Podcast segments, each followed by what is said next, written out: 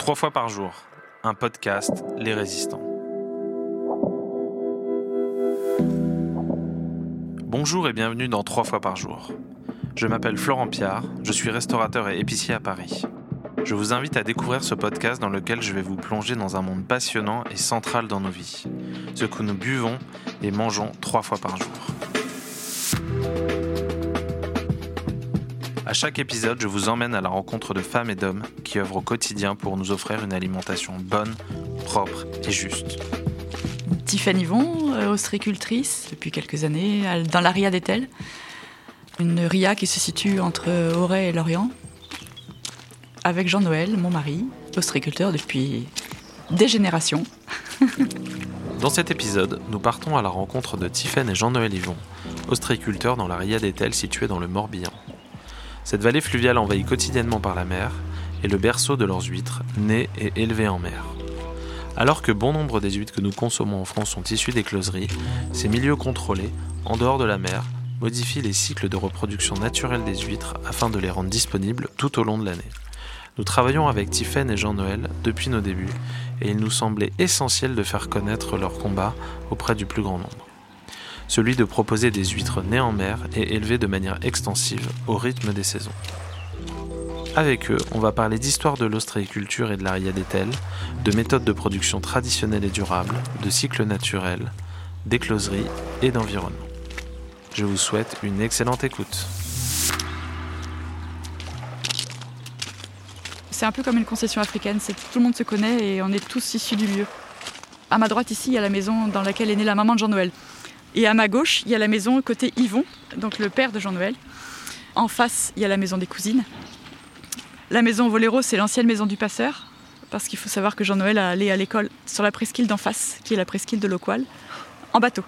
Ils traversaient avec le passeur, ils allaient là jusqu'en face à la pointe, et ils allaient à pied à l'école. Oui, alors je ne suis en fait ostriculteur que euh, depuis l'âge de 18 ans. c'est plus qu'un métier, c'est une passion. Mes quatre grands-parents euh, faisaient ce métier-là, mes deux parents aussi. Alors l'histoire est un petit peu particulière. Mes deux grands-pères naviguaient à la pêche. Et puis dans les années début du siècle dernier, début de la transition entre la pêche à voile et pêche au moteur, bah, il y avait plus autant de boulot pour tout le monde. Mes deux grands-mères ont décrété que les deux grands-pères devaient mettre sac à terre parce qu'il y avait aussi beaucoup trop de marins péris en mer. Et euh, l'ostriculture est un métier nouveau. L'ostriculture a commencé dans les années 1890 à peu près, ici en, en Riad-et-Tel. Et voilà, les grands-pères se sont installés dans le secteur ici.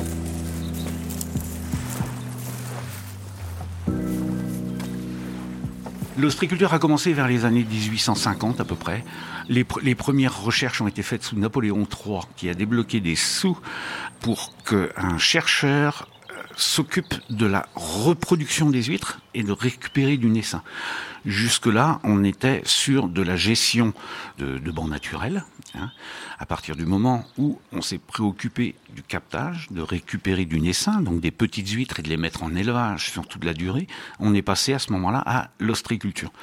Toutes les zones dans lesquelles l'ostriculture a commencé étaient d'abord des zones de captage naturel, donc il y avait des bancs naturels dans des baies, dans des estuaires ou dans des rias, parce que l'eau douce qui arrive du bassin versant apporte des sels minéraux.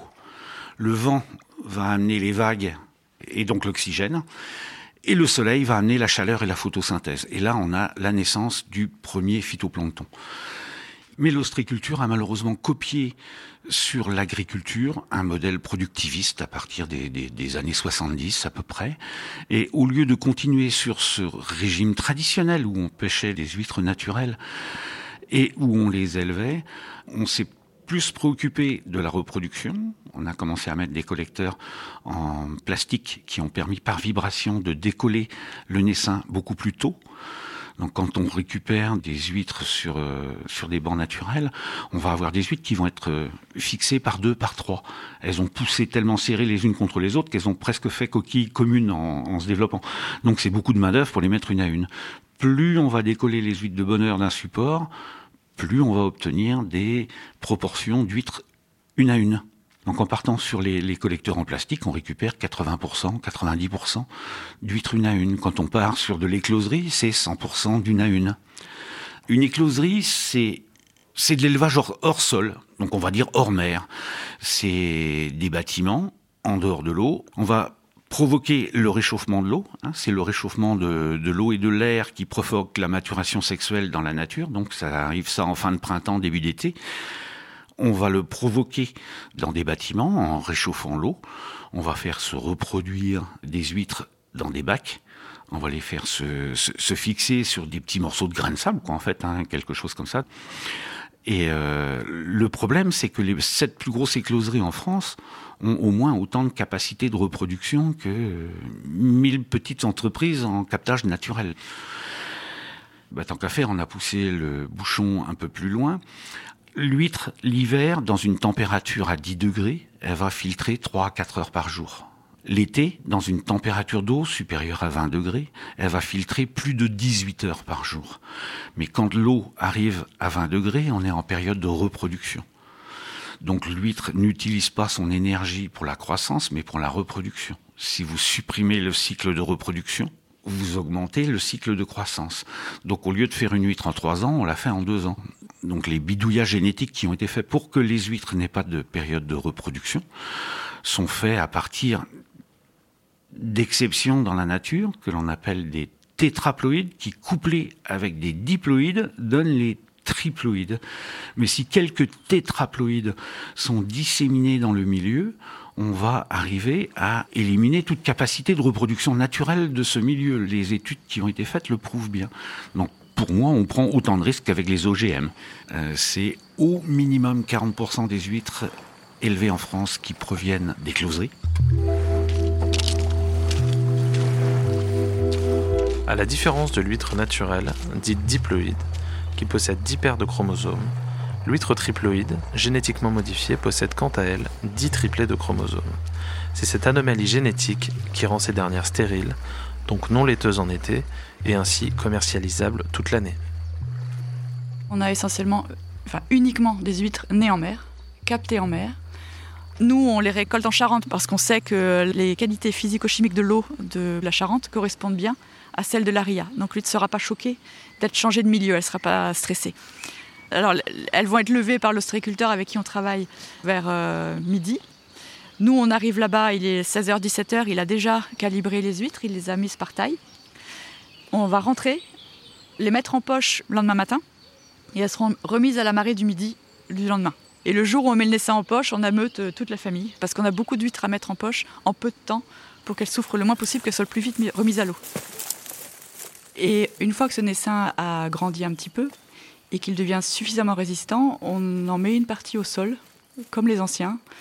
Cette année, on a aussi la particularité d'ajouter des huîtres de pêche à pied, ce qui permet de gérer aussi les stocks d'huîtres euh, sur les récifs d'huîtres, comme on dit, puisqu'il paraîtrait que l'huître naturelle est une huître invasive. Donc on a ces deux élevages-là, l'huître euh, captée et l'huître euh, cueillie sur les rochers, ce qui permet d'avoir une variété et un patrimoine génétique riche et rustique. Donc on peut dire que chacune de nos huîtres est unique, c'est pas un clone de l'autre, ce qui la rend attractive en fait puisqu'elle elle est vraiment issue d'un mélange génétique intéressant et résistant. Donc là, nous, ici, on s'inscrit dans une démarche qui met en avant les huîtres nées en mer et exclusivement nées en mer. On a beaucoup travaillé et on travaille encore avec Joël Labbé, qui est sénateur Europe Écologie Les Verts, pour qu'il y ait un étiquetage sur la provenance, écloserie ou milieu naturel. Pour l'instant, ça a été retoqué par tous les gouvernements. Mais euh, on perd pas espoir, on continue à avoir envie que ce genre de choses soit mis en avant. Ici, il y a un label qui s'appelle Braise Austria, mais dans ce label-là, il y a des huîtres qui sont des closeries, il y a des triploïdes, il y a des diploïdes et il y a des huîtres nées en mer. C'est à l'ostriculteur de choisir s'il va adhérer à tel ou tel label en fonction des critères qu'il applique à sa production et à ce qu'il a envie de faire. Nous, on a choisi d'être Nature et Progrès. On est bio AB parce qu'un client nous l'a demandé, mais on considère que le label AB n'est pas suffisant en termes d'exigence de savoir-faire. Et euh, pour le consommateur, il y a deux types euh, pour moi de consommateurs. Il y a celui qui va regarder le prix et qui ne va pas regarder comment c'est fait. Et celui qui a la chance de pouvoir peut-être manger moins souvent d'huîtres, mais des huîtres de meilleure qualité, sans regarder le prix, juste parce qu'il veut savoir ce qu'il mange. Nous, on aurait tendance à rentrer dans cette deuxième catégorie-là.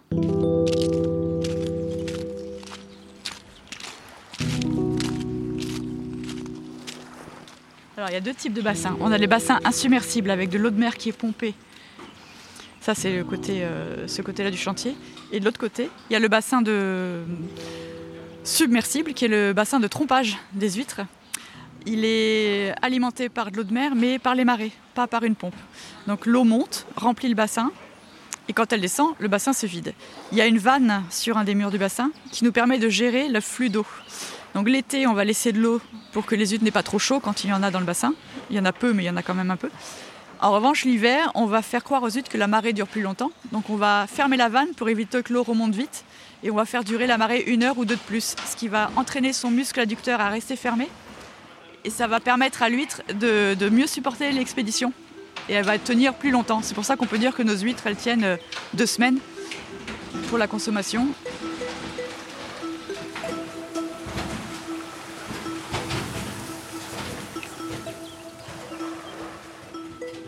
On a 14 hectares, moitié de l'élevage au sol, moitié de l'élevage en poche, ce qui permet aux huîtres d'avoir, euh, de grandir dans différents milieux. Euh, en poche, l'huître va uniquement profiter de l'eau qu'elle va filtrer et se, se laisser euh, nourrir, pomper l'eau, filtrer, manger, dormir, profiter de la ville et de pieds en éventail. Au sol, en revanche, elle va devoir se défendre et faire sa coquille. Elle sera malmenée par les vents, les courants, etc. Donc elle va, plus souffrir et pousser moins vite qu'en poche. Mais elle va faire une coquille qui sera plus dure et plus résistante, ce qui est pas mal euh, pour avoir des huîtres de qualité aussi. Donc toutes nos huîtres ont un stade en poche et au sol, puis en poche avant la commercialisation. Les, parcs de sol, c'est du sable qui est venu de la barre d'Étel euh, en bateau, qui a été vidé et puis euh, étalé par les anciens. Donc c'est vraiment un travail du titan qui a dû être fait. Tout simplement par, euh, par confort pour que nous, les humains, on puisse marcher dessus et pour que les huîtres ne soient pas envasées. Une huître qui est envasée ne va pas pouvoir filtrer correctement ou elle va filtrer beaucoup, beaucoup de vases et s'épuiser à filtrer. Alors qu'une huître qui est juste posée sur le sol va simplement bailler, s'ouvrir, filtrer de l'eau, un peu de vase certes, mais qu'elle va pouvoir trier. Donc il faut régulièrement entretenir les parcs pour euh, enlever la sédimentation qui s'est posée, enlever la végétation éventuellement qui s'est fixée sur les huîtres, pour lui permettre de bailler à nouveau, parce que tout poids qui va se poser sur l'huître va l'empêcher de ou la faire souffrir pour, euh, pour s'ouvrir. Et elle a, euh, dans une colonne d'eau, il y a différentes strates de plancton, donc elle va profiter d'autres sédiments et de plancton que celles qui seront en poche. Quand on sème des huîtres au sol, euh, le but c'est de pouvoir marcher à travers le carré d'huître sans écraser les huîtres et les enfoncer dans la vase. Donc c'est pareil, c'est une toute petite densité.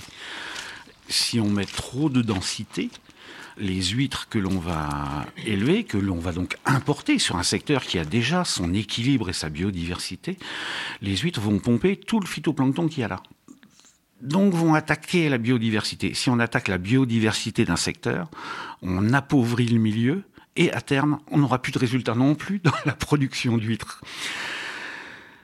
Donc euh, ben, j'ai commencé à travailler tel que ça se faisait à l'époque, sans trop trop réfléchir. Donc on disait qu'on pouvait mettre 5000 poches hectares, je mettais 5000 poches hectares. Et là, actuellement, on est à moins de 2000 poches hectares au lieu des 5000 qui sont autorisés. Voilà. Alors certaines années, on va avoir un surcroît de poids d'huîtres à commercialiser parce qu'elles ont beaucoup poussé. Entre une année de grosse croissance, une année de faible croissance, on peut avoir une variation de plus 10 ou moins 10%, ce qui fait 20% d'écart. C'est énorme.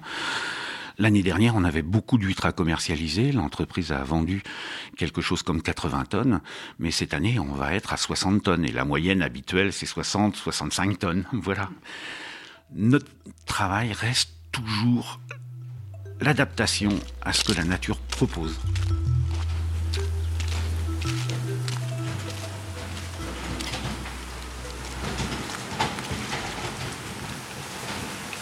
Alors on arrive ici euh, sous le haut vent. C'est ici que transitent les huîtres qui sont levées à la marée, euh, soit dans les poches, soit draguées. Là, ce sont des huîtres de drague qui sont dans les containers. Il y a un tapis qui va faire passer les huîtres dans le laveur. Le laveur qui est fourni en eau, en eau de mer par une pompe. C'est comme si les huîtres prenaient une douche avant d'arriver sur le tapis en fait. Voilà. Et là, ils sont tous là à, trier ou à calibrer ou à emballer les huîtres euh, qui arrivent sur le tapis.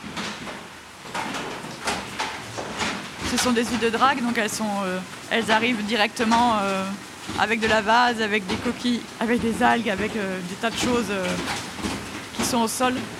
L'étape laveur est nécessaire avant qu'on trie, ça permet de mieux voir ce qu'on trie.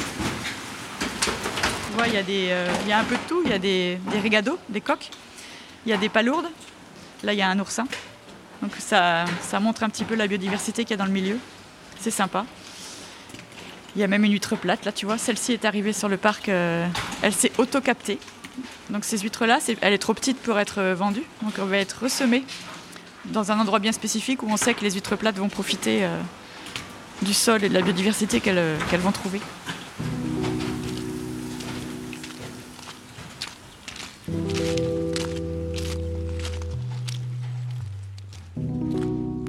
Comment est-ce que vous définiriez ce qu'est une huître de qualité? Pour moi, c'est simple. Une huître de qualité, c'est pas une huître à laquelle on pourrait penser quand on regarde une huître qui doit ressembler à l'autre. C'est pas la poupée Barbie de l'huître que fait l'huître des closeries à vouloir avoir la même euh, tête à chaque fois, la même forme, le même taux de chair. Une huître de qualité, c'est une huître euh, que l'on respecte, nous humains, et non, c'est une huître qui est produite en respect de son cycle naturel, dans un milieu euh, sain, avec un respect de la biodiversité, qu'on laisse se nourrir quand elle a besoin de se nourrir, qu'on laisse tranquille quand elle a, besoin d'être tranquille, qui respecte le rythme des saisons, et une huître qui ne souffre pas et qui ne fait pas souffrir les humains qui la travaillent. Moi, je vais vous parler de goût parce que c'est quand même extrêmement important et c'est ça la, notion la plus importante dans le terme de qualité. Une huître, euh, une huître de qualité, elle doit d'abord plaire aux consommateurs. Et du nord au sud de la France, vous n'avez pas les mêmes types de plantes dans les jardins. Ben, en mer, vous n'avez pas les mêmes types de plancton non plus. Vous n'avez pas le même ensoleillement et vous n'avez pas le même taux de pluviosité. Donc vous avez des différences dans les températures d'eau, dans la salinité de l'eau. Et à partir de ça, chaque secteur de production va sortir des qualités gustatives qui lui sont propres. Et chaque consommateur va trouver le secteur qui représente le goût qui lui plaît le plus. Ensuite, moins l'huître pousse, plus on affine la qualité. L'huître, elle peut pas bouffer prendre toute son énergie pour la croissance et pour le taux de chair. Donc il y a différents moments. Il y a ensuite des pratiques ostréicoles qui sont différentes suivant les secteurs. Donc le nombre de fois où on va bouger les huîtres va jouer sur la qualité de la coquille. La coquille doit être suffisamment dure pour que, entre le moment où on la sort de l'eau et le moment où il va y avoir la consommation, que l'huître reste fraîche, qu'elle reste fermée, qu'elle garde bien son eau. Nous, on continue à en faire un produit de saison. L'été, les huîtres sont en reproduction. On les laisse tranquilles parce qu'on sait aussi qu'elles sont plus fragiles et on va pas s'amuser à les faire souffrir juste pour euh, faire un ou deux paniers euh, qui au final ne, ne, correspondra pas à l'attente du client parce qu'en plus il aura des huîtres laiteuses ou bien maigres parce qu'elles auront des l'été. La profession a voulu pouvoir produire plus d'huîtres et en vendre plus. D'où les triploïdes, pour pouvoir vendre des huiles l'été. Là où avant, les consommateurs ne mangeaient pas beaucoup d'huîtres en lait parce que le goût est différent. Mais en même temps, on est en période estivale. Moi, je veux bien, pourquoi pas. Hein, euh, nous, on commercialise toujours pas beaucoup d'huîtres pendant l'été. C'est pas notre tasse de thé. Physiologiquement, on peut consommer des huîtres toute l'année. Ça n'apporte aucun danger ni aucun risque pour l'humain. Il y reste une question de goût. Euh, une huître laiteuse a une texture différente. Maintenant, l'huître est meilleure ou plus facilement consommable euh, en hiver ou au printemps. Là, on va arriver au moment du printemps. Elle va se retrouver avec, euh, on l'espère, un bloom de plancton, qui est une efflorescence algale, qui va apporter une richesse de goût hyper intéressante, parce que l'huître se met en condition pour les mois où la température de l'eau va s'élever, où elle va rentrer en reproduction. Elle prend des forces, en fait, et elle va se nourrir à bloc de tout ce qu'elle peut euh, en plancton pour, euh, pour résister à la période de reproduction où elle va devoir passer son énergie à la reproduction et non plus à la croissance.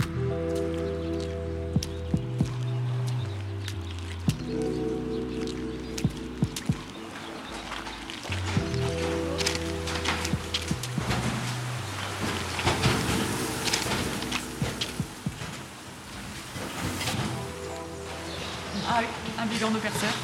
Voilà, celui-là il est vivant en plus. Ça c'est les, les bigorneaux méchants qui euh, vont sécréter un acide qui va faire un rond parfait dans la coquille de l'huître, l'affaiblir et ils vont rentrer, ils vont pouvoir la manger, euh, la tuer quoi. Donc ça c'est les bigorneaux qu'on n'aime pas du tout. On les laisse là, on les laisse sécher, ils vont mourir tout seuls. ici tu vois c'est les plates. Les huîtres plates de la RIA, c'est grâce à ces huîtres-là qu'il y a l'ostriculture en RIA d'Etel. Ce sont vraiment des huîtres autochtones. Euh, on est parti d'un stock zéro en, en 2012-13 à maintenant, on doit être à peu près presque une tonne. Elles sont revenues, elles reviennent parce que le, le parasite a disparu, donc il devait rester de toute façon quand même des géniteurs quelque part sur le banc euh, naturel d'huîtres plates. Et euh, là, elles reviennent parce que la biodiversité euh, se- est à nouveau en bon état dans la RIA et parce que les deux parasites qui les avaient éradiqués ont disparu. Donc euh, on est très très très content de ces huîtres-là. Parce que c'est vraiment l'huître euh, qui fait l'entreprise. C'est l'or de la rivière, c'est l'huître plate de la RIA d'Etel. Quand on les a récupérés comme ça, on les ressème à des endroits spécifiques où on sait qu'on va pouvoir les retrouver. Pour Noël, on les récolte, on les met en poche pour qu'ils soient accessibles aussi, qu'on n'ait pas à nouveau à les draguer ou à les ramasser à pied, euh, les huîtres plates. Et on les range de la même façon que les creuses, par calibre.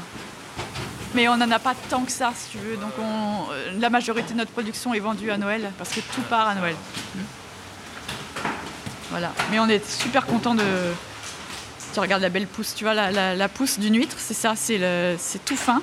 C'est fin comme, un, comme une lame de rasoir, c'est extrêmement coupant.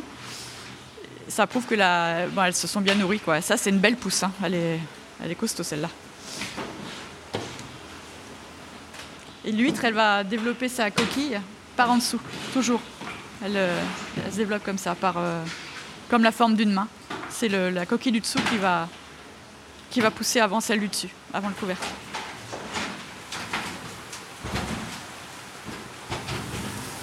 Mais notre manière de faire est très très particulière.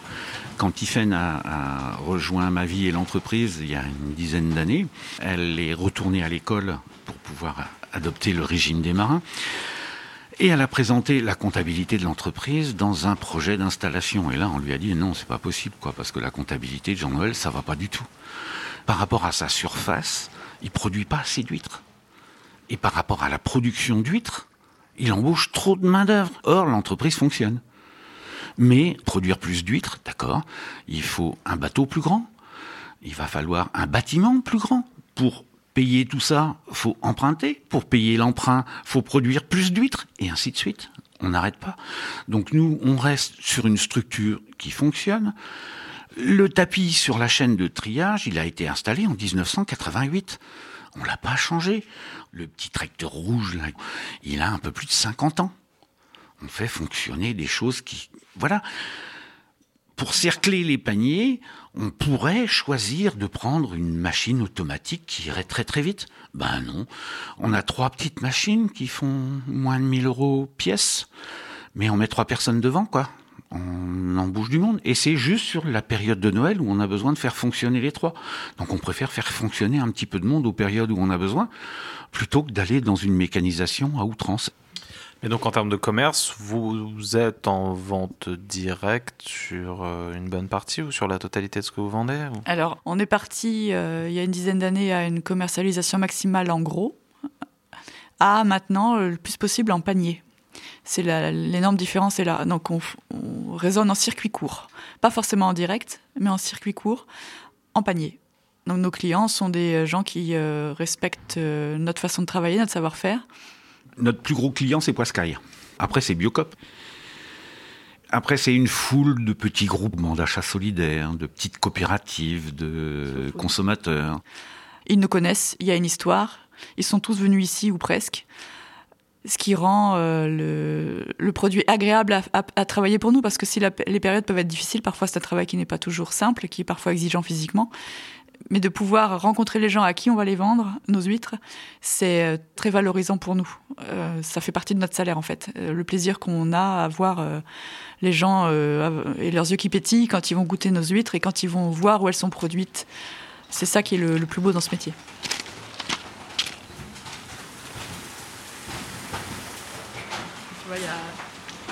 Celles-ci, ces huîtres-là sont assez propres, mais à l'automne dernier, on, avait beaucoup de mousse et d'éponges qui s'étaient fixées sur les huîtres, tu vois, comme ça, les éponges-là.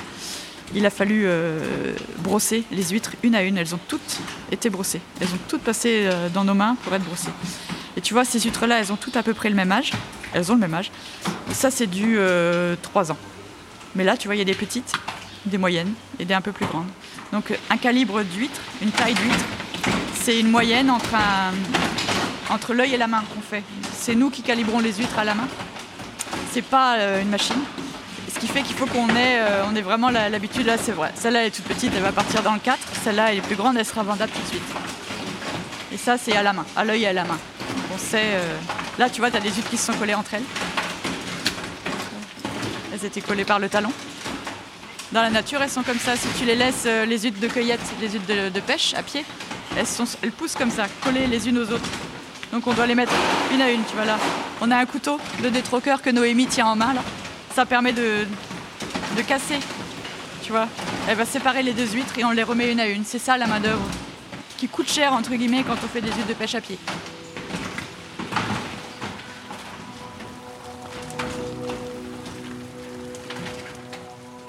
Vous envisagez euh, le futur pour l'ostréiculture, notamment dans le contexte du réchauffement climatique Est-ce que ça a un impact sur, euh, sur votre activité? Ça a forcément un impact sur notre activité l'huître s'adaptera.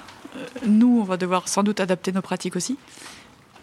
Nous, on va continuer à faire ce qu'on fait pardon, et à militer pour des pratiques vertueuses et à montrer par l'exemple que notre système fonctionne, que nos huîtres euh, ne souffrent pas trop encore euh, de ce réchauffement climatique-là que les mortalités estivales, quand il y en a, ne nous atteignent non plus pas trop parce que la, faible densité permet qu'il y ait toujours assez d'oxygène ou de nourriture dans l'eau pour les huîtres, même si parfois elle peut augmenter. Quand il y a peu de vagues ou trop de chaleur, euh, il y a l'anoxie de l'eau qui va euh, ne pas permettre au plancton, de se développer, ou plutôt le plancton va bouffer tout l'oxygène qu'il y aurait dans l'eau et ne pas en laisser aux huîtres. Donc il y a une, sorte, une certaine compétition en fait dans le milieu et encore les densités qui vont permettre euh, à celles qui resteront de survivre. Plus il y en aura, moins ça fonctionnera. Donc il faut rester euh, équilibré. Le gros danger dans un premier temps, ça sera l'acidification des océans, parce que l'acidification des océans va s'attaquer directement à la coquille, à l'épaisseur de la coquille et au calcaire. Et il y a déjà des études qui sont faites autour de l'épaisseur de coquilles de moule, c'est beaucoup plus fin qu'une huître, et qui constatent qu'il y a eu quelques diminutions de cette épaisseur sur une période de 20 ou 30 ans dans certains, dans certains secteurs. Donc, euh, c'est pareil, hein, des océans, c'est aussi un peu lié aux excès de, de, l'activité humaine bord de côte pour parler polluants, hein, euh, la pollution générale entraînée par le plus grand prédateur de la planète, à savoir l'homme. C'est ça le plus grave danger. Il y a aussi un choix politique, en fait. Ici, dans le Morbihan, Bretagne Sud, beaucoup de développement touristique. Énorme urbanisation, énorme afflux de population sur la bande littorale et donc énorme impact de l'urbanisation sur l'environnement et la qualité d'eau. Donc après, c'est vraiment un choix politique euh, de notre région à choisir s'il veut favoriser les activités primaires ou le tourisme et euh, ce, qui ce qui en découle. En Riadetel, on a de la chance, on est euh, assez bien classé, on a une bonne qualité d'eau. On est, on est en zone Natura 2000 et Natura 2000 en mer. Voilà. Donc au niveau des pluies, c'est très surveillé. Euh, d'autres secteurs euh, plus bas, euh, Rivière de Crac, ont beaucoup moins de chance parce que énorme urbanisation dans ces dernières années et une politique de l'eau qui est pas encore à son meilleur niveau, c'est clair. Les stations d'épuration et d'assainissement de l'eau sont à, tout à remettre aux normes et les réseaux d'eau entre les stations et les maisons. Et les ports de plaisance. Et les ports de plaisance aussi. Enfin, il y a vraiment beaucoup, beaucoup de sujets à, à ce niveau-là, sur l'urbanisation comme sur le tourisme, pour la qualité d'eau.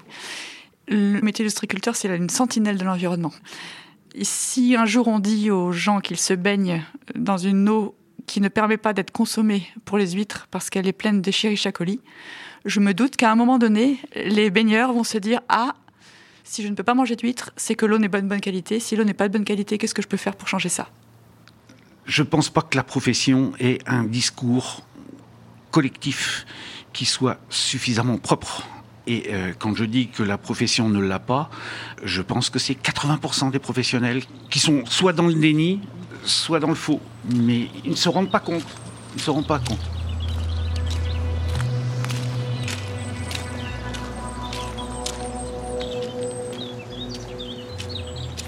Très bien de notre métier, surtout depuis qu'on s'est dégagé de ce circuit de gros. Mais c'est aussi parce qu'on n'est pas gourmand. Il faut savoir, faut savoir rester à sa place. Et l'avantage de ce métier aussi, c'est qu'il nous remet les pieds sur terre parce qu'on est dépendant de n'importe quel aléa climatique, de pollution ou autre. Et on passe de l'euphorie à la chute, mais en, peu de temps. Donc c'est, on est obligé de rester humble et ça nous rend donc euh, serein ou pas fataliste, mais euh, enfin faut laisser les choses venir. C'est au jour le jour. On fait attention quand même, on fait, mais on est heureux de faire ce métier.